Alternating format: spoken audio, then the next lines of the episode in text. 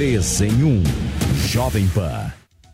Olá, ótima tarde para você, minha excelência. São 5 horas em ponto nesta quarta-feira. Eu queria te pedir licença para entrar na sua casa, no seu carro. O 3 em 1 começa aqui na programação da Jovem Pan News e a gente já vai direto para o telão aqui, porque eu tenho um tweet para mostrar a todos vocês nesta quarta-feira. Um tweet, inclusive, feito pelo ex-presidente Jair Bolsonaro, porque ele resgata uma fala antiga de Luiz Inácio Lula da Silva em relação a promessas eleitorais de campanha. Nesse material, Lula critica os ex-presidentes Fernando Fernando Henrique Cardoso e também José Sarney por alguns acordos com o Congresso Nacional para a aprovação de projetos de interesse do Palácio do Planalto. Só para vocês entenderem, por essas imagens não é possível a gente dizer a data exata dessa declaração. A gente já tem o vídeo, meu querido Edu Novak, para que a gente possa exibir. Daqui a pouquinho nós exibiremos para todos vocês ao vivo aqui no 3 em 1, que hoje vai contar com Fábio Piperno. Nós temos o nosso queridíssimo Gustavo Segré já conectado, posicionado direto da Argentina para conversar com a gente e Jorge Serrão. Certo, meu caro Serrão? Ótima tarde para vocês. Saudações à ressurreição. De volta, a volta do que não foi. Aqui com você, hein? Tudo bem. Senhores, vamos começar repercutindo enquanto a gente ainda não exibe esse vídeo, Piperno, para buscar entender um pouco esse posicionamento do presidente Jair Bolsonaro em relação a tudo que está acontecendo, justamente dentro das redes sociais. Ele insiste nessa polarização com o Lula. Boa tarde aos colegas, boa tarde à nossa audiência. Claro, porque afinal de contas ele virou agora o homem das joias, né? Então ele precisa realmente desviar um pouco a atenção em relação a isso. Aliás, há quem diga, inclusive, que esse segundo lote de joias que o Bolsonaro levou talvez possa ser adquirido lá na Bolsonaro Store. Mas o fato é que, em relação a isso que o Lula disse no passado, todo mundo sabe disso. Ah, o Lula já foi amigo, depois já criticou o Fernando Henrique, foram rivais, foram adversários ferrenhos, depois voltaram a reatar. Da mesma forma que o PT, ele era um feroz opositor ao governo Sarney. Depois disso acabaram fazendo as pazes com o tempo.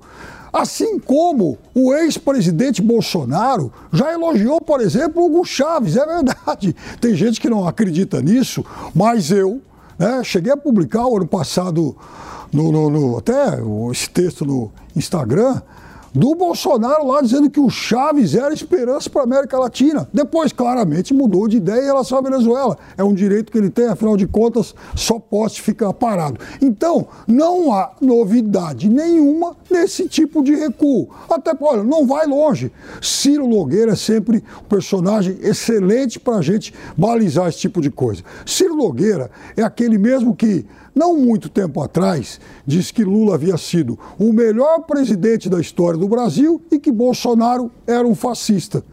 Recentemente ele mudou de ideia. Lula passou a ser um presidente ruim e Bolsonaro, super brother dele. O Segré, deixa eu colocar o nosso queridíssimo Gustavo Segré. Não sei se já temos o Segré conectado. Edu, por favor, Segré, ótima tarde para você. Eu quero entender um pouco a postura do presidente Jair Bolsonaro nesse momento em que nós estamos vivendo com algumas acusações que estão rolando, a história das joias, enfim, e ele vai lá e polariza com o atual presidente Lula. Inclusive, se você abrir o, as redes sociais do presidente Jair Bolsonaro, você vai verificar que alguns feitos do governo dele estão sendo colocados ali detalhadamente. Como é que você vê essa reação por parte do ex-presidente? Boa tarde, Paulo, Serrão, Piperno, audiência que nos acompanha. Eh, imagino que seja uma questão em dupla mão. Primeiro, o ataque permanente para o Lula faz parte da estratégia do presidente, do ex-presidente Bolsonaro, e está correto que seja assim, porque tem que manter sempre a sua base eleitoreira, colocando contra quem hoje está na presidência da República. Primeiro ponto. Segundo ponto, também tem que chamar a atenção, concordando com Piperno, em que hoje a questão está em função de joias e a discussão das joias. Então, tirar uma, uma colocação do passado em relação ao Lula tira a atenção desse ponto das joias também. Mas é uma coisa muito clara, que fica muito clara, que é Todo político no passado já falou alguma coisa que no presente vai se arrepender ou vai tentar que ninguém traga. E eu lembro em 2005, me parece que eh, o Dirceu dizendo o Delúvio falou que não tinha caixa 2. A Dilma Rousseff em 2000 e pouco que falou não, o PIB vai crescer 1,5 e o IBGE depois mostrou que não superaria 1%. Serra em 2005, anotei alguns, vou continuar o mandato até o final. Maluf em 2001 eu não tenho conta na Suíça. E você vê que poderíamos estar até amanhã lembrando de falas de políticos que disseram uma coisa e fizeram outra. Mas o que fica claro é que naquela data em que Lula manifesta todas as contrariedades do governo Sarney e do governo Fernando Henrique Cardoso, ele adotou como próprias. Serrão, mas no momento o presidente Jair Bolsonaro não está no Brasil. O que, que influencia a credibilidade dessas publicações? Saudações, meus amigos, meus amados haters. É, não influencia tanto assim, não, Paulo Matias. Ele está apenas fazendo uma rememoração de contradições de Lula. É isso. E Piperno tem razão, está ali respondendo ao ataque das joias, ao ataque ao árabe, que a gente não sabe se foi realmente um ataque apenas ao Bolsonaro ou se aquilo ali também é para criar um certo problema atacando o árabe, no momento em que a gente tem problemas com a Nicarágua, que Lula não quer assinar lá a declaração da ONU contra o seu companheiro, ou também porque Lula não quer falar do navio iraniano que atracou aqui no Rio de Janeiro, ou não quer falar de outras questões russas que daqui a pouco a gente vai aprofundar no nosso programa. Enfim, Bolsonaro pega as contradições de Lula. Tanto que ele postou um vídeo em que parece que foi lá num programa antigo, bem antigo, de Serginho Grossman, Lula falando para garotada, e o Lula, mais jovem, aguerrido, brigador, né, contra a corrupção, batendo nas, nos malfeitos feitos por parlamentares e pelos presidentes da República da época, Sarney ou né? é, atacando aí o, as contradições deles nas relações com parlamentares. Presidentes que compravam votos. Sabe, Lula? Lula criticou isso. Pois é. Depois, né, o destino cuspiu para o alto e caiu na cabeça do pobre Lula. Né? E agora Bolsonaro explora essa velha contradição histórica. E tem mais um montão aí. Nossa Senhora do Print Eterno tem um monte de coisa gravada para ser exibida a qualquer momento nas redes sociais. Inclusive, sobre o caso da joia, tem a questão de, daquela apreensão que a Polícia Federal fez do cofre do Banco do Brasil de material de Lula no tempo da presidência da República dele. Então, essa história toda rumorosa, um ataca o outro, isso é previsível, é a polarização que vai durar até um certo ponto, porque daqui a pouco vem campanha municipal. E o foco de Bolsonaro é cuidar da campanha municipal, eleger o máximo de vereadores e prefeitos, enquanto Lula vai ter que cuidar da difícil tarefa de governar.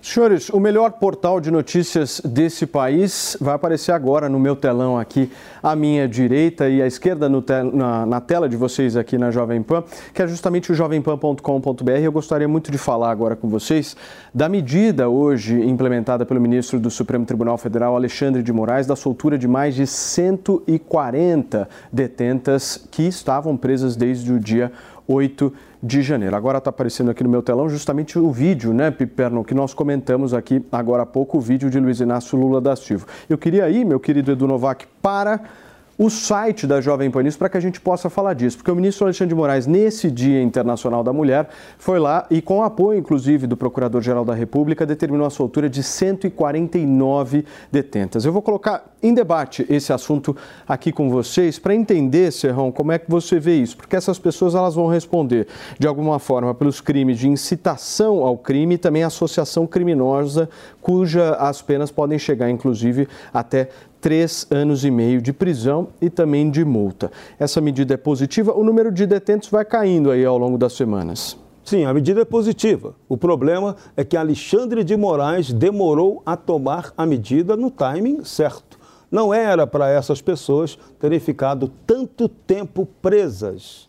Você tem ali a clareza sobre a definição do crime que elas cometeram, ok. Era tomar as medidas restritivas e deixá-las livres sem privação da liberdade, mas com medida restritiva. Ok. E aí elas responderão pelas acusações a que lhes são imputadas. Ponto. Acabou. O ministro exagerou, deixou esse pessoal do 8 de janeiro muito tempo preso.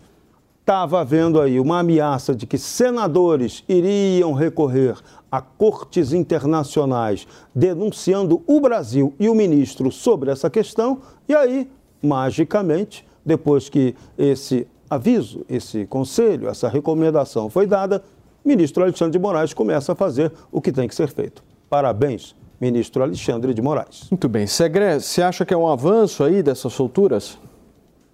Você sabe, Paulo, que quando eu imagino a, a, justiça, eu vejo aquela imagem de uma mulher com os olhos fechados e uma balança na mão para equilibrar a justiça mesmo.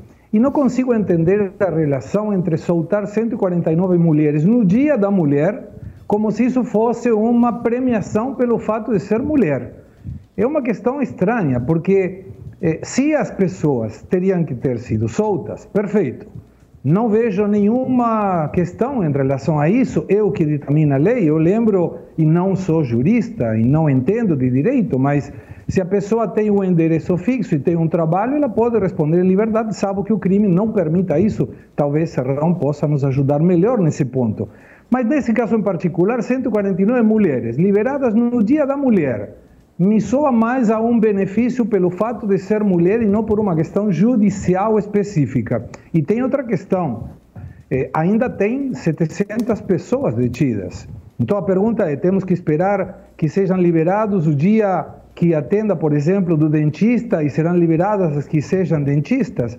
Isso não, não fecha do ponto de vista do Dia da Mulher. Eu entendo que não tem relação uma coisa com a outra. Se tinha que ser soltas, perfeito se tinha que ser detentas ou continuar detinhas, explicar o motivo do porquê que poucos de nós entendemos o motivo de tanta dilação, mas pessoalmente não gostei da relação de ser 149 mulheres liberadas no Dia da Mulher. O Paulo, esquisito vai Por ser favor. se a próxima soltura for no dia 31 de março ou então no dia 1 de abril. Vai ser uma comemoração esquisita. O Piperno, acho que esse ponto que o Segre levanta é importante, né? Qual que é a relação da velocidade da justiça com o calendário factual? Olha, Paulo, eu gostaria de saber, por exemplo, por que, que não foi também nenhum homem hoje liberado junto. Veja, eu não sou contra a prisão dessas pessoas, até porque elas, elas foram presas preventivamente, todas elas estão sendo investigadas, então é claro que algumas provavelmente vão receber mais acusações do que outras. Então a justiça está avaliando, caso a caso, foram aí cerca de 1.400 e tantas pessoas. Então é claro que gradualmente algumas serão liberadas, outras continuarão presas em função da gravidade dos delitos cometidos. Para mim, isso é muito claro. Agora, por que hoje só mulheres? Será que em alguma outra data serão liberados apenas homens? Eu não consegui, de fato, entender é, essa, essa relação, a não ser que hoje também tenham sido liberados homens, eu não estou sabendo disso. É possível, né? talvez eles não tenham divulgado a notícia por completo. Mas se forem apenas mulheres, confesso para você que eu não vejo como é, fazer a relação de um evento tão importante como foi a tentativa de golpe em 8 de janeiro com agora a data do 8 de março. Porque isso parece muito mais um julgamento político do que jurídico, né? Você soltar mulheres no Dia Internacional da Mulher, qual seria a relação disso, Piperno? Indefensável. Não consigo entender. Muito bem. Senhores, já estamos mencionando essa decisão do ministro Alexandre de Moraes. Eu quero ir para o site da Jovem Pan, porque eu prometi a vocês que nós exibiríamos aqui o melhor e maior portal de notícias desse país e está aqui na tela. Essa notícia está à disposição de vocês, caso queiram, e diz exatamente isso. No Dia da Mulher, Alexandre de Moraes mandando soltar 149 pessoas, mulheres no caso, denunciadas por atos do último dia 8 de janeiro. Nós temos também uma outra eh, matéria que consta no site da Jovem Pan News, mas daqui a pouquinho a gente vai trazer, que é justamente relacionada à criação aí por parte do governo Lula de uma lei que vai uh, atenuar um pouquinho mais, aliás, é, intensificar um pouco mais a multa para uh, empresas que não equiparem os salários entre homens e mulheres. Vamos voltar para a nossa discussão por aqui, meu querido Jorge Serra. Eu queria ouvir um pouco mais de você, porque eu senti o Piperno cá entre nós um hum. pouco confuso nessa análise. Não, inclusive não, eu gostaria. tão confuso. Até, quer dizer, me parece que por ser 8 de março elas se tornam menos culpadas do que elas eram até ontem, por exemplo. É, eu só faço a, a ressalva ao Piperno com relação à tentativa de golpe em 8 de janeiro. Eu insisto que isso não ocorreu, não houve tentativa de derrubada nem tomada do poder, nem insurreição. O que houve ali foi uma absurda, inaceitável, criminosa a, a, ação contra os palácios, contra o patrimônio dos três poderes. dos palácios do Planalto, do Supremo Tribunal Federal e do Congresso. Não. Posso fazer uma pergunta? Mas, por favor, Pipeno. É. Essas pessoas se reuniram lá com o objetivo de vandalizar os prédios, as sedes do poder ou de exatamente provocar uma ruptura institucional? Isso, essa é a boa pergunta, por isso é necessária a CPMI do 8 de janeiro. Que a grande pergunta que está se fazendo é: essas pessoas estavam lá para fazer baderna? A maioria não estava. Essas pessoas estavam lá para tomar o poder? A grande maioria também não estava. A maioria estava lá para destruir o patrimônio? Não estava. Mas isso aconteceu. Como isso aconteceu? Quem financiou alguns que começaram a depredação, que levaram outros otários, vou usar essa expressão, a entrarem na dança também e que no dia seguinte acabou desencadeando tudo. E outro, no dia seguinte, até quem não esteve lá participando da arruaça, mas estava no batalhão, no em torno do, do comando militar do Planalto, acabou levado para a prisão. Então, está tudo esquisito. Então, CPMI do 8 de janeiro, por mais que o governo não queira, por mais que o presidente Lula esteja tentando convencer parlamentares na base da vou tirar o seu dinheiro, essa CPMI tem que acontecer. Muito bem. Senhores, vamos comentar Paulo, um pouquinho. Por favor, Segré, você quer finalizar esse assunto, por favor? Sim, por favor. Eh, uma das questões características do golpe de Estado, o primeiro foi em 513 a.C., para ter uma ideia desde quando vem essa tentativa de tirar um governo pela marra. Mas tem duas características importantes, qualquer golpe de Estado, desde essa época até hoje. A primeira, o uso de armas. Não tem golpe de Estado se não tem armas no meio, porque ninguém vai porque outro pede, ah, eu gostaria que você fosse e saísse da presidência. Ah, tá bom, então estou indo. Não funciona dessa forma.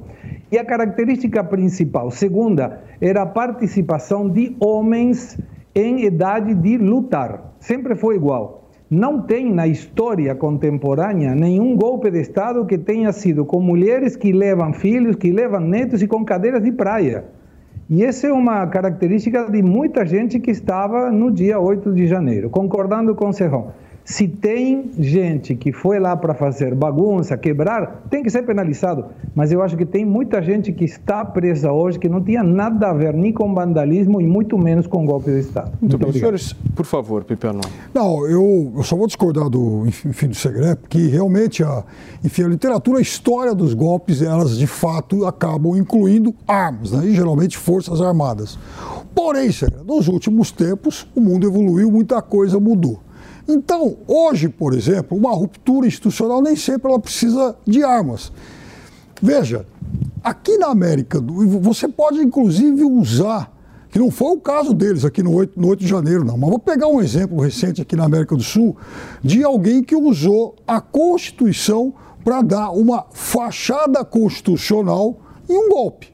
Por exemplo, o Paraguai, quando derrubou Fernando Lugo.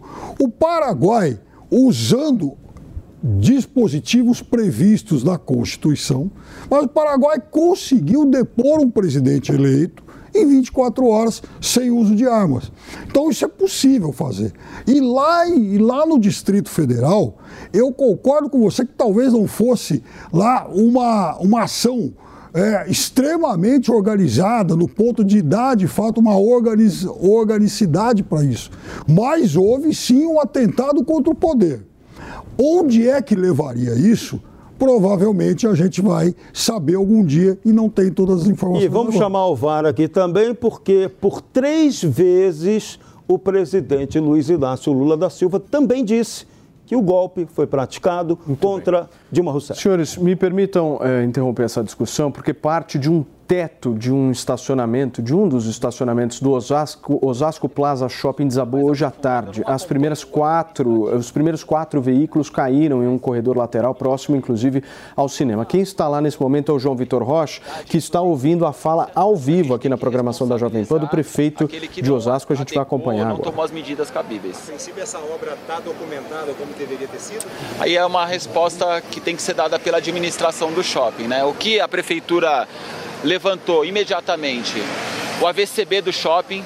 O AVCB do shopping era válido até julho de 2024, então tinha um atestado do Corpo de Bombeiros é, passando a segurança do funcionamento e toda a documentação que eles apresentaram eram válidas até julho de 2024. Essas documentações estão todas suspensas até novas manifestações técnicas com segurança. Quando foi essa obra, você sabe? Não, É uma resposta que tem que ser dada pela administração. Prefeito, ainda existe risco de mais desabamento ou já está tudo controlado? Aparentemente, eu não sou técnico para falar. Olhando, foi uma coisa bem localizada é, num pedaço do shopping. Mas a gente, é, seguindo as recomendações da Defesa Civil, da Polícia Científica, a gente preservou todo o local para evitar qualquer tipo de acidente ou incidente. Obrigado, obrigado, Obrigado. aqui na programação da Jovem Pan News a fala do prefeito Rogério Lins, prefeito de Osasco, relatando um pouco as ações da prefeitura em relação ao desabamento desse teto de um shopping que em 1996, inclusive se vocês estão lembrados, já teve também um outro acidente que causou a morte aí de mais de 40 pessoas por conta do vazamento de gás. O mesmo shopping agora tem esse teto desabado na Grande São Paulo. Daqui a pouquinho, ao longo da programação da Jovem Pan, vocês acompanham todos os detalhes. Deixa eu retornar para aquele assunto que nós estávamos fazendo. Segré, Serrão e o nosso queridíssimo Fábio Piperno, vocês estavam num ponto da discussão aqui, justamente da questão da investigação que está acontecendo e que vai desenrolar aí em alguns culpados, certo, Serrão? Como é que você vê isso? Sim, a CPMI é fundamental que ela seja aprovada, colocada em prática no Congresso Nacional. É muito estranho o comportamento do governo Lula em não querer que essa CPMI aconteça. Esse 8 de janeiro tem que ser entendido com todo, toda a sua amplitude. Quem que realmente promoveu, iniciou aquela arruaça? Existem imagens mostrando quem são aquelas pessoas que fizeram aquilo. Elas estão responsabilizadas? Elas estão indiciadas? Elas foram presas? É isso que a gente quer saber. E quem as financiou? Foi bolsonarista ou foi inimigo do Bolsonaro para gerar confusão? Enfim, esse assunto tem que ser debelado politicamente. Muito bem, Piperno, quer finalizar, por favor? Não, não, eu acho que isso, eu acho que a Justiça, inclusive, faz até aqui um bom trabalho, o STF especialmente, a Polícia Federal trabalhando muito nisso, o Ministério Público. Eu acho que em breve a gente vai ter ainda mais nomes, principalmente, e eu, eu sei que o Serrão insiste muito nisso, dos financiadores. Segré, você. É. Não, é confuso que o governo que acusa muita gente de um golpe de Estado não tem interesse de saber para que isso não volte a se repetir no futuro, eventualmente se isso foi o objetivo acontecido. Não dá para entender, porque a desculpa que o governo dá é que qualquer CPMI distrairia a tentativa de uma reforma tributária. Não tem a mínima relação uma coisa com a outra. Estamos comparando autoestradas com eh, bananas. É uma coisa que não, não guarda relação. E eu acho que seria muito pacificador que essa CPMI se transforme numa questão de investigação formal e que possamos saber se teve essa tentativa de golpe, quem financiou e quem incentivou e quem participou efetivamente, para tirar aqueles que não tiveram nada a ver e que possam continuar com as suas vidas normalmente, e aqueles que cometeram delitos, que paguem pelos delitos cometidos. Muito bem, senhores, olha só, uma outra notícia, inclusive relacionada ao Dia Internacional da Mulher, se refere ao presidente Luiz Inácio Lula da Silva. Nós vamos verificar agora no nosso telão, porque hoje ele anunciou um conjunto de medidas para garantir o direito das mulheres. Essa notícia está lá no portal da Jovem Pan News, à sua espera, para que você fique cada vez mais bem informado.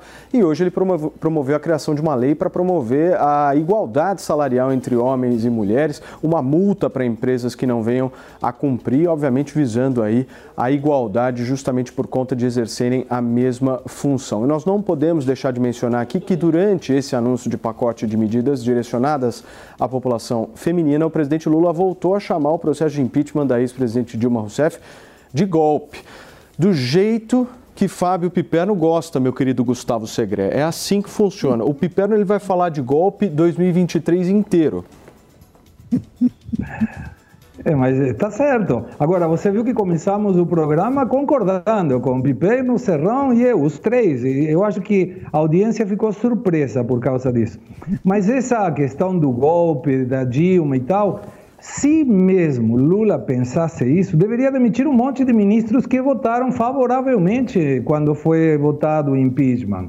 É, eu interpreto que esse golpe só existe na cabeça do Lula do ponto de vista constitucional, porque o impeachment está previsto na Constituição, foi feito de acordo com o rito constitucional. Inclusive, deveria conversar até com o próprio Lewandowski, que naquela sessão final lacraram a possibilidade que Dilma não perdesse os direitos políticos, uma coisa que não estava na legislação e que participou também desse famoso golpe.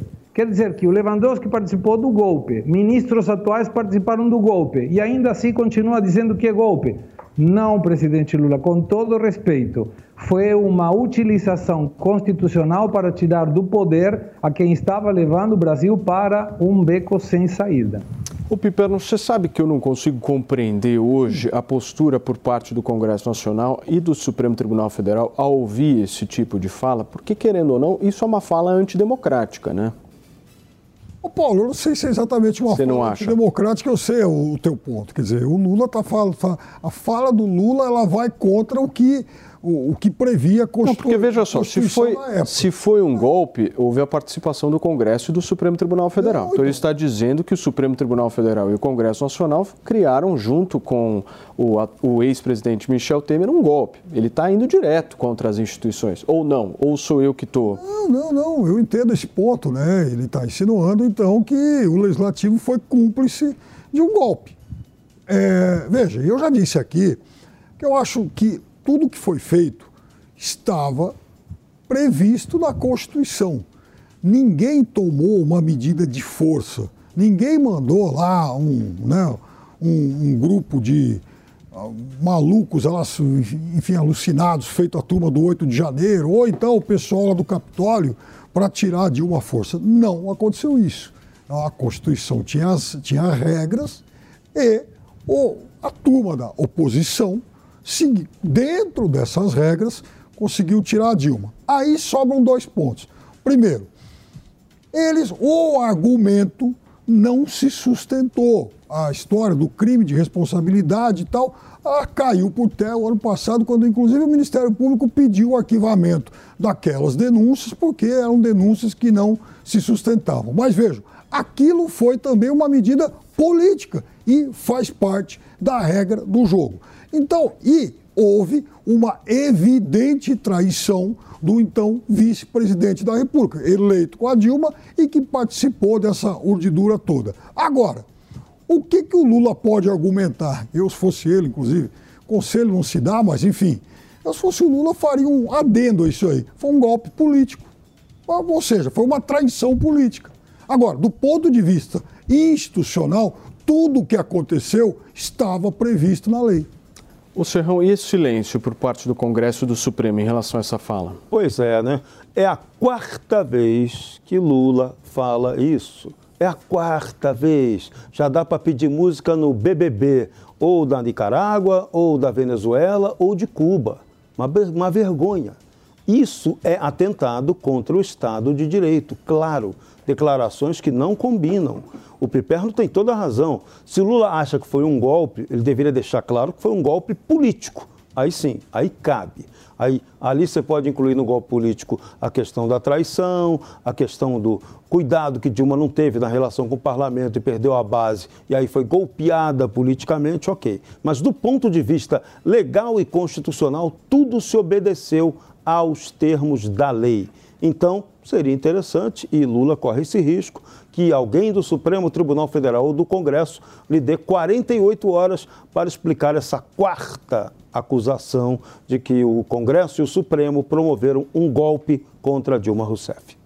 Muito bem, senhores, daqui a pouquinho, inclusive, nós já temos o nosso Vitor Brown, meu querido Edu Novak. Ainda daqui a pouquinho o nosso Vitor Brown vai contar para a gente quais serão os destaques da edição desta quarta-feira dos Pingos nos Is, mas eu queria continuar sobre essa discussão, Segré, porque eu acho o seguinte, não querendo de maneira nenhuma provocar vocês por aqui, mas eu acho que se fosse o Bolsonaro que tivesse dito que foi um golpe, um processo de impeachment, seja lá qual for, a reação do Piperno ela seria um pouco diferente, você não acha? E ele teria 48 minutos para se explicar.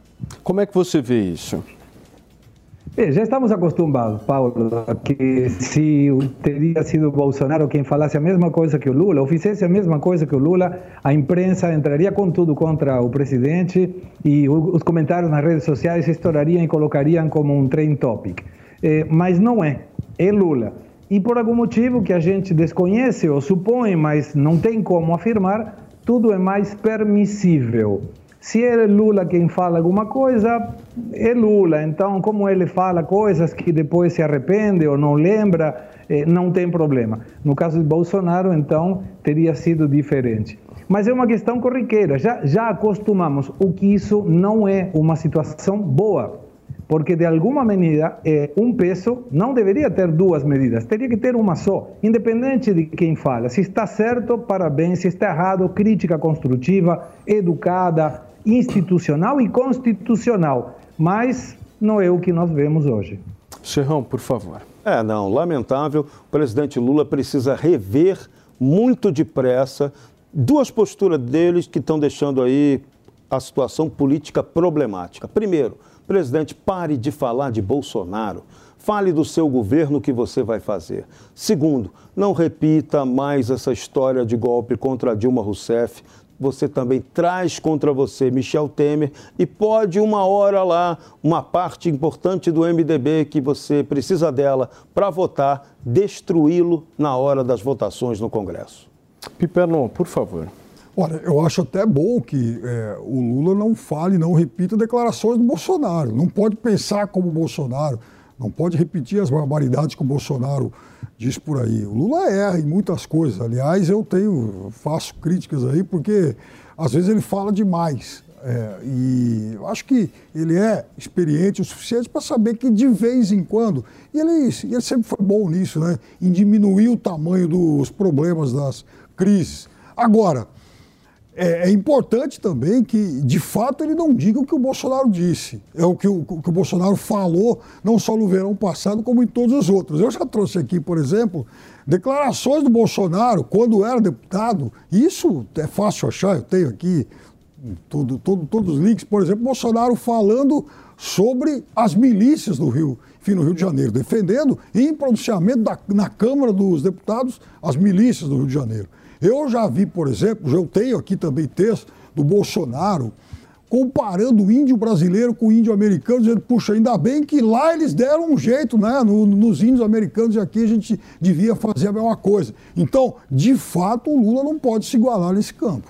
Muito bem. Senhores, daqui a pouquinho, às 6 horas da tarde, começa os Pingos nos Is aqui na programação da Jovem Pan. E daqui a pouquinho, o nosso queridíssimo Vitor Brown vai participar aqui, Serrão, para verificar também qual será a cor da gravata de Vitor Brown, que é uma coisa que Serrão e Pipiano prestam bastante atenção. É, uma auditoria você tá padrão tá da moda aqui, do 3 em 1. É. A gente verifica. Senhores, tem estreia hoje aqui na programação da Jovem Pan News e a gente tem a honra dessa estreia ser aqui no 3 em 1. Afinal de contas, ele é jornalista com alta experiência, larga, vasta experiência, um conhecedor do ramo do jornalismo internacional. Marcelo Favalli está estreando aqui na Jovem Pan News. Te desejo todo o sucesso do mundo, Favalli. Conta pra gente quais as principais notícias do internacional que você separou. Eu quero começar com um agradecimento. Muito obrigado pela essa acolhida, Paulo, e um prazer estar aqui, principalmente uma honra estar estreando aqui do lado de vocês. Bom, vamos fazer um giro pelo mundo, um giro mesmo, porque hoje, Dia Internacional da Mulher, protestos delas ao redor do mundo, na França, na Turquia, de mulheres pedindo mais liberdade e principalmente mais equalidade, equiparidade, não só de salários, mas sim de condições. Só que elas estão bastante munidas para fazer esses protestos, porque Antônio Guterres, que é o secretário-geral das Nações Unidas, fez um duro pronunciamento e trouxe um dado bastante preocupante, que essa igualdade entre os gêneros masculino e feminino tem acontecido nos últimos anos, mas num ritmo muito lento. E ele citou dois exemplos que têm feito este progresso, na verdade, dar passos para trás, ou ser um pouco arrefecido, no Afeganistão e no Irã. E aí a ONU Mulher, que é um dos segmentos das Nações Unidas, fez um cálculo, uma projeção, que para essa equiparidade ser justa, não só entre direitos, mas também em salários, em posições de chefia para homens e mulheres, levará inacreditáveis 300 anos no ritmo em que está hoje. Saindo então do Dia Internacional da Mulher, agora vamos olhar para os Estados Unidos, mais um problema endêmico da nação americana, que é a violência interna. Uma organização, a Gun Violence Archive, é, divulgou nesses dias uma cifra bastante impressionante. Desde o dia 1 de janeiro até hoje, dia 8 de março, se passaram 66 dias. E essa organização já registrou 100 e, 105 ataques ao que os americanos chamam de mass shooting. Aqui a gente convencionou a chamar de tiroteio, mas são aqueles ataques em massa em que alguém armado entra numa escola, num escritório, num supermercado e atira deliberadamente com as pessoas que estão ali. Foram 105 ataques em 66 dias. Numa conta rasa, todo mundo já entendeu que é mais de um ataque desse tipo por dia nos Estados Unidos. E aí as cifras consequentes são também muito alarmantes. Houve 3.327 vítimas de armas nos Estados Unidos em mortes violentas, nesses mass shootings, nesses tiroteios, e também em outros casos de violência proposital, quando há intenção de ferir. 43 crianças estavam entre essas vítimas e 266 adolescentes. E para terminar, eu vou trazer aqui para o Cone Sul, para o Brasil, para o sul da América do Sul, porque na imprensa argentina um fato bastante interessante apareceu nos jornais ou apareceram nos jornais é, portenhos, que é o seguinte: já é confirmada a um encontro entre o chanceler brasileiro e o ministro das Relações Exteriores da Rússia, o senhor Sergei Lavrov. Esse encontro foi acertado durante o G20 na Índia no comecinho de março e ele deve acontecer talvez no próximo mês, na primeira quinzena de abril. Agora, os argentinos estão muito ali interessados. O que, que pode acontecer nesse encontro que sobre para os argentinos. Eu queria lembrar para todo mundo que aqui o agronegócio, obviamente, é uma das máquinas motrizes do nosso PIB e a Rússia é um importante parceiro comercial do Brasil no fornecimento de fertilizantes. E o agronegócio também é muito importante na economia argentina. Será que os argentinos estão de olho aí? O que, que pode sobrar para eles? Tem uma anedota nas relações internacionais, Paulo, que é a seguinte: antigamente se dizia que quando os Estados Unidos pegavam uma gripe, o resto do mundo sentia os efeitos de uma pneumonia. Vou fazer essa premissa trazendo aqui para o Mercosul, perdão aí os nossos vecinos paraguaios, uruguaios, mas o Mercosul, na verdade, ele existe por dois pilares, né? O Brasil e a Argentina. Será que o que acontece aqui no Brasil acaba reverberando na Argentina? Os argentinos acreditam que sim. E a imprensa argentina hoje trouxe isso com bastante força, essa possibilidade do encontro entre o chanceler russo e o brasileiro aí no próximo mês, Paulo. Tá, estreia de Marcelo Favalli aqui na programação da Jovem Pan, trazendo tudo da editoria internacional pra gente. Obrigado, Favalli. agradeço. Valeu. Gente, daqui a pouquinho um rápido recado aqui, começa os pingos nos is na programação da Jovem Pan News e o nosso Vitor Brown vai contar pra gente quais serão os principais destaques.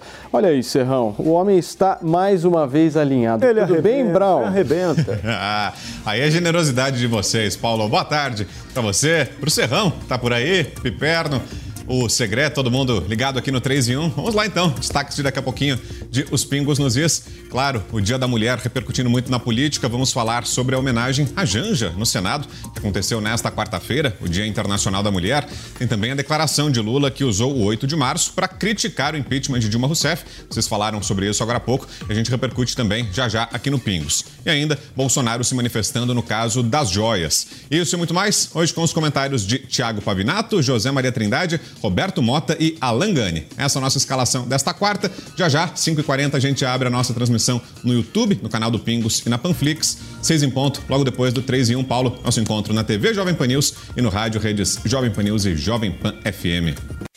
Jovem Pan News. Informação, tradição, opinião, política e economia. Os pingos nos is. De segunda a sexta, às seis da tarde, na Jovem Pan News. Viver é bom, encontrar os amigos é bom, sentar em volta da mesa é bom, viver além do comum. Bom, aqui no Barbacoa é assim, a melhor mesa de saladas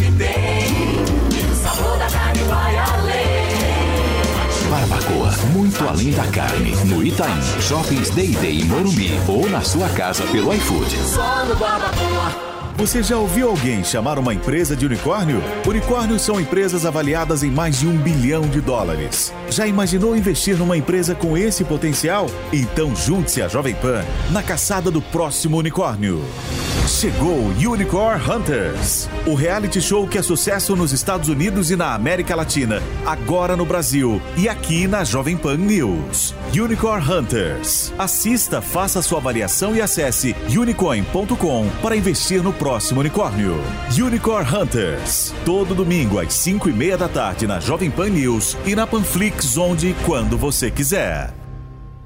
A redação é uma arte e, como qualquer outro ofício, leva tempo para aprender e praticar. Mas você pode começar hoje. E o primeiro passo é se inscrever no meu novo curso Seja um Copywriter. Eu sou Rafael Bertoni, o primeiro copywriter do Brasil, e te convido para um treinamento onde você aprenderá as técnicas de texto que vão mudar a sua vida financeira. Aproveite a promoção de lançamento com 50% de desconto por tempo limitado. Acesse agora newcursos.com.br, N-I-U cursos.com.br e faça sua inscrição. O seu canal de notícias multiplataforma.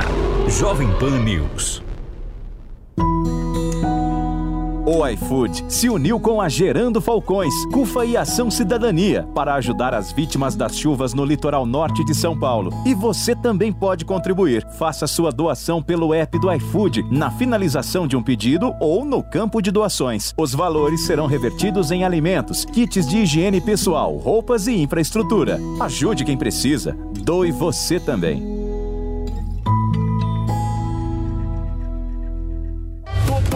Todo dia você confere o melhor do humor, a música que você curte e informação com quem tem opinião de verdade.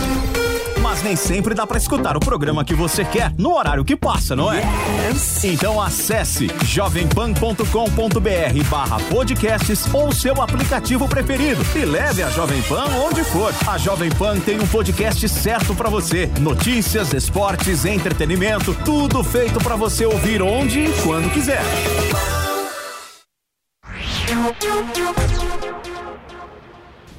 É, que exatamente trata das, desses possíveis investimentos da Rússia aqui.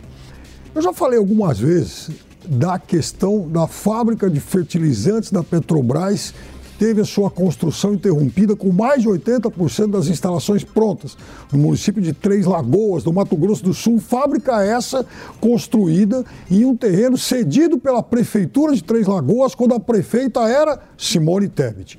Aí, o ano passado, após o início, da, após a eclosão da guerra, e diante daquele quadro de escassez de fertilizantes, o Brasil tentou lá aumentar as compras da Rússia, foi para o Canadá, Marrocos, comprou muito dos Estados Unidos, o déficit da balança comercial com os Estados Unidos disparou por conta disso, e o comprador que, o possível comprador que apareceu naquele momento foi uma empresa russa chamada Akron. O negócio esteve muito próximo de ser fechado, mas acabou não sendo concluído. E a fábrica continua lá.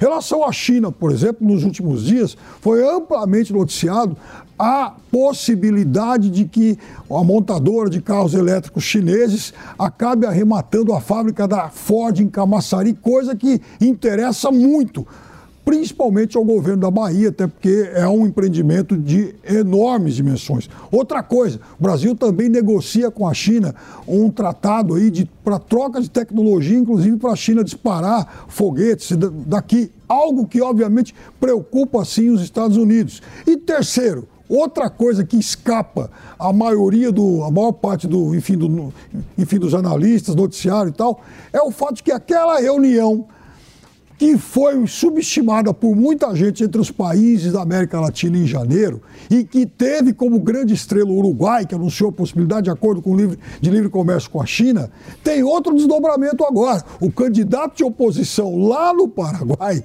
falou que quer rever o, os acordos que o Paraguai tem com o Taiwan. O Paraguai reconhece Taiwan como um país. E aí, qual a intenção dele? Negociar com a China. Então a gente vai ter muita emoção nos próximos tempos em relação a isso. O, segre... o próprio ministro da, da, Agricultura anunciou hoje que vai adiantar a viagem dele para a China para preparar um terreno para o Lula no final do mês, né? Como é que você vê isso? Bom, o China hoje para o Brasil é o principal cliente. E nesse ponto em particular eu acho muito bom que tenha estreitadas as relações comerciais. Lembrando que a China dá para o Brasil um superávit comercial muito, muito importante, coisa que não acontece com muitos outros países no mundo. Então é muito valioso que o ministro da Agricultura tenha a participação, que o governo brasileiro estreite relacionamentos comerciais com a China. O que me preocupa são os não comerciais, como muito bem falava Serrão. Aqueles que não são muito divulgados, mas que podem dar dores de cabeça importantes também, não somente para o Brasil, sino para a região. Lembrando que o Mercosul limita muito as negociações individuais dos países. Se fôssemos nós quatro o Mercosul, se o Piperno não quer, nós três não poderíamos fazer nada, porque o Mercosul determina isso na sua posição institucional. Agora, tem outra colocação também que poderá ser discutida, que é no dia 23 de fevereiro, quando na ONU foi levantada a, a posição de vários países, o Brasil apoiou a retirada da Rússia da Ucrânia, coisa que não assinou nem a China, nem a Índia, nem Irã. E agora, certamente, o chanceler russo, que lembrando, a eh, Rússia tem 11 vice-chanceleres vinculados com as relações internacionais. 11. Imagina se colocar de acordo com todos eles. Mas poderá perguntar, dizendo, oh, Lula, desculpa, se tiver outra votação, vocês vão votar em qual? Porque você está namorando comigo, mas vota contra minha na ONU. Então, a relação internacional do Brasil hoje está um pouco confusa e essa visita para a China pode, de alguma maneira, acelerar a posição brasileira ou complicá-la. Agora, e tem um outro ponto, hein? É, qual, você vai falar de qual, Serrão? Desse ponto, essa questão com a China ainda. Por quê? Hoje, se o Brasil ampliar suas relações com a China, tem a possibilidade, isso está sendo especulado, de que a salvação do governo Lula, do ponto de vista do crescimento industrial, possa ser um grande acordo firmado com a China, tanto para a ampliação de zonas especiais de exportação no Brasil, quanto para o financiamento de indústrias aqui no Brasil com o capital chinês, sem ter que se submeter ao juro altíssimo tão criticado por Lula no Banco Central do Brasil. Mas eu acho que tem um outro ponto aí na bagagem, Segrepe, Perno e Serrão, que é justamente a indicação da ex-presidente Dilma para o Banco dos BRICS. Né? É importante que o Lula estabeleça essa relação com a China, ah, inclusive, inclusive a confirmação de que ela estará no avião presidencial junto com Lula e Fernando Haddad a caminho do território chinês. É a cereja do bolo essa, o emprego de quase 300 mil reais por mês para a China no New Development Bank, o banco dos BRICS, cuja sede fica na China. Muito bem. Senhores, Paulo, deixa eu, só imagino... dar uma hora, deixa eu só dar uma hora, senhores, por favor, porque nós estamos ao vivo aqui nesta quarta-feira, são 5 horas e 47 minutos. Jovem Pan Todas as unidades das pizzarias Sala VIP estão atendendo como pontos de coleta de doações para que as famílias desabrigadas na tragédia no litoral norte consigam reconstruir suas vidas. Estamos em Moema, Ipiranga, Clabim, Aclimação, Tatuapé, São Caetano, São Bernardo e Guarujá. Veja a unidade mais próxima de você e contribua com o que puder. Divulgue, nós nos encarregamos do restante. Mais informações no Instagram, arroba underline. Olá, eu sou Pablo Spire, o Torinho, e tenho uma dica de ouro para quem quer se tornar um especialista em investimentos. Os meus cursos Toro de Ouro 1 e 2. Você vai aprender quais são os indicadores mais importantes da economia e como eles pressionam os mercados. São mais de 50 aulas onde eu divido tudo que aprendi em quase 30 anos de experiência. Acesse a newcursos.com.br, N-I-U cursos.com.br e garanta o seu desconto no combo. Vai, Torinho! Última hora. 24 horas. News. Jovem Pan News. Ok, chefe, já chamei a Pancron. A melhor, a mais premiada, a diferenciada. Sabia que a produção de materiais promocionais, editoriais e embalagens é com ela mesma? Pancron Indústria Gráfica. Toda vez que você quiser qualidade, prazo e preço com o melhor atendimento, não tem jeito. Chama a Pancron. A Pancron resolve. Chama a Pancron. A Pancron resolve. São Paulo, 3340-6901. São Paulo, 3340-6901. E aí, tá embarcando no mundo de apostas esportivas e não sabe por onde começar? Então conheça o vaidebob.com. Simples, fácil e intuitivo, o site te oferece as melhores odds do mercado e tem mais. Nas redes sociais, arroba vai de Bob, você tem postagens diárias sobre as principais disputas e dicas para fazer aquela fezinha. Muita gente acha que apostar é um bicho de sete cabeças, mas agora que você tem o Vai de Bob, fica relax. Então já sabe, na dúvida, vai de Bob.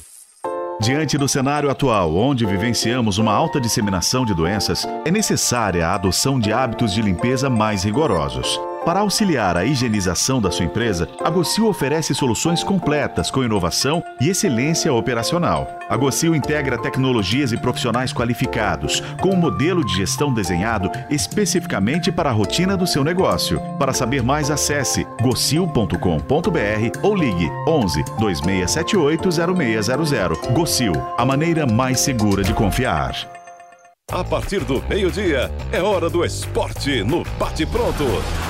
Tudo sobre as principais rodadas dos campeonatos e as informações atualizadas dos principais clubes do país.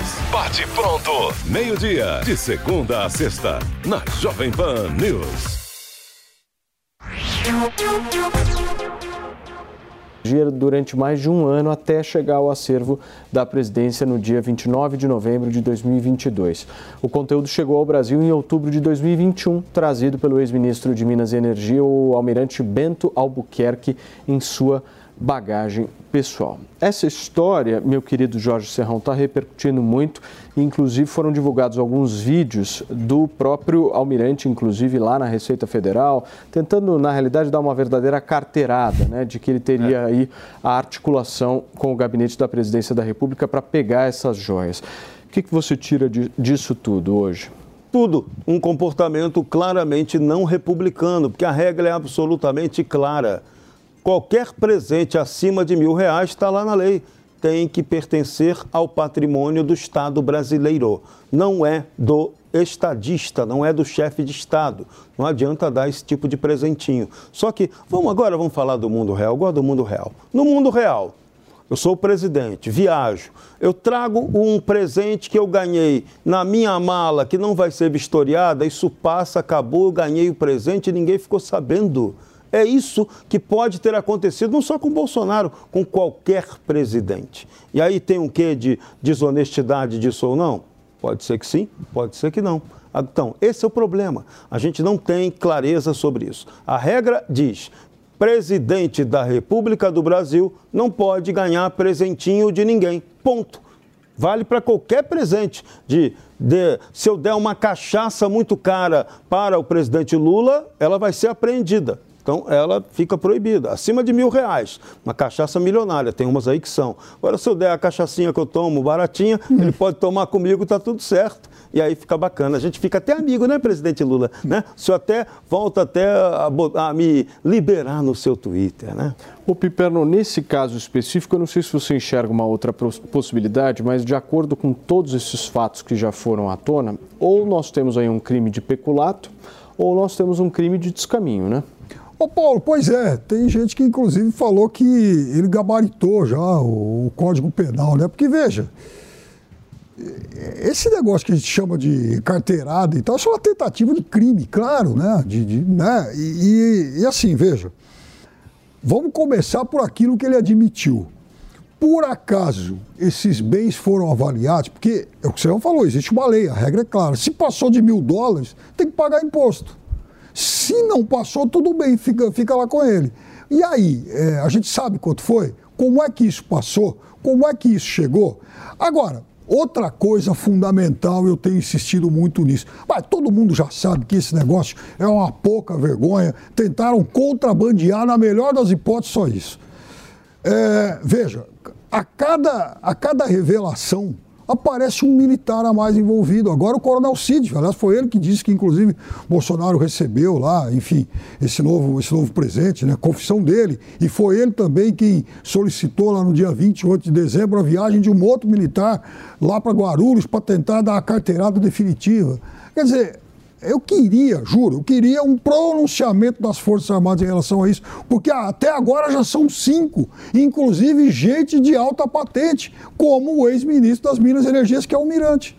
E um pronunciamento Agora... oficial também da Arábia Saudita, que tem que dizer que porcaria de presente foi esse, definitivamente, que o príncipe deu para cá, para o Brasil. O segre... Alguns, algumas pessoas próximas do ex-presidente Bolsonaro estão aconselhando ele a devolver de imediato essas joias. Você acha que esse seria um bom caminho? Deveria. É, a lei é muito clara, não precisamos nem o bar do Serrão aqui para colocar um pouco de luz. Nada disso se falava até 1991, quando o ex-presidente Fernando Collor de Mello colocou uma lei que especificava qual era o presente que era pessoal ou o presente que era acervo da República. Mas deixava uma luz meio tênue aí no caminho. Em 2002, foi colocado pelo então presidente Fernando Henrique Cardoso, mas deixou também uma luz meia oscura em relação a que, que era do presidente, que, que era do acervo presidencial. E teve um acordão em 2016 do TCU, que indicou claramente qualquer coisa que for entregue à figura do presidente é do acervo presidencial, porque da figura, não é da pessoa. Salvo três questões: roupas, alimentos e perfumes. O que é personalíssimo. O que não é personalíssimo faz parte do acervo, inclusive o ex-presidente, na época ex-presidente Lula, atual presidente, e a ex-presidente Dilma Rousseff em função desse acordão de 2016, tiveram que devolver 472 presentes que tinham levado para casa, apareceu o acordão, tiveram que devolver. Se é para ser entregue um presente à pessoa de Bolsonaro, teria que ter sido depois da sua presidencial, ou seja, depois da sua, do seu mandato, e aí ele deveria pagar imposto como qualquer pessoa paga. Não tem outra opção. O Piperno, agora, o Serrão trouxe um ponto relevante, né? E o posicionamento da Arábia Saudita nessa história, né? Por enquanto é desconhecido que levou o país a dar um presente de 16 milhões de reais ao presidente da República. O Paulo, mas aquilo é uma autocracia. Será que alguém imagina que o autocrata lá, o Mohammed bin Salman, que aliás esquartejou jornalista e tal, vai, é, de alguma forma, querer justificar esse presente?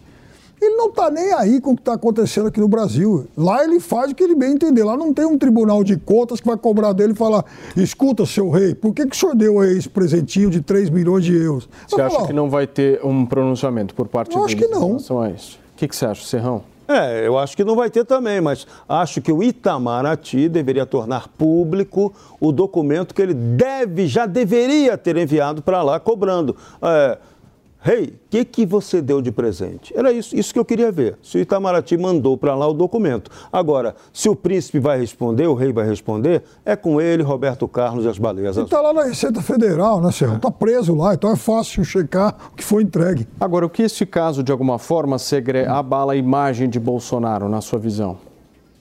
É de curto prazo, como sempre. Qualquer coisa que afeta uma autoridade, um dirigente político, entra no esquecimento quando aparece outra notícia que atrapalha a atenção ou pega a atenção do público em geral.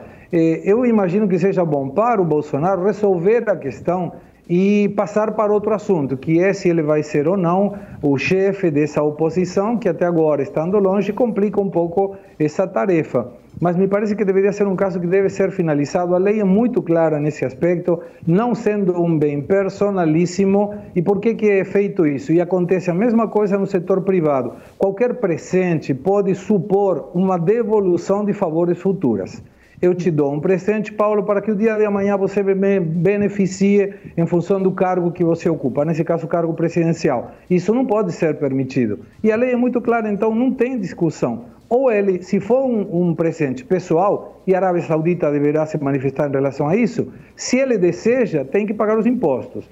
Se é um presente à figura presidencial, tem que ir no acervo presidencial, ponto final. Bom, Serrão, eu tenho um tweet, por favor. Não, Bolsonaro tem que agir nesse caso com a máxima transparência. Se o presente foi para o presidente Bolsonaro, tem que devolver. Um tweet, Pipano. Bom, em relação ao que o Bolsonaro levou, é isso que o Segre falou. Só que a parte do leão é o que está prendido na Receita Federal. É isso que pode, que vai trazer muita complicação, principalmente quando os outros envolvidos começarem a depor. Senhores, não dá mais tempo de nada, somente da gente agradecer a participação, a audiência de todos que nos acompanharam nesta quarta-feira. Muito obrigado, Jorge Serrão, nosso Gustavo Segré, Fábio Piperno e a todos que ficaram com a gente aqui. Você fica agora com a programação da Jovem Pan, com os pingos nos is e a gente volta amanhã. Essa é a Jovem Pan, jornalismo independente. A opinião dos nossos comentaristas não reflete necessariamente a opinião do Grupo Jovem Pan de Comunicação. Realização Jovem Pan News.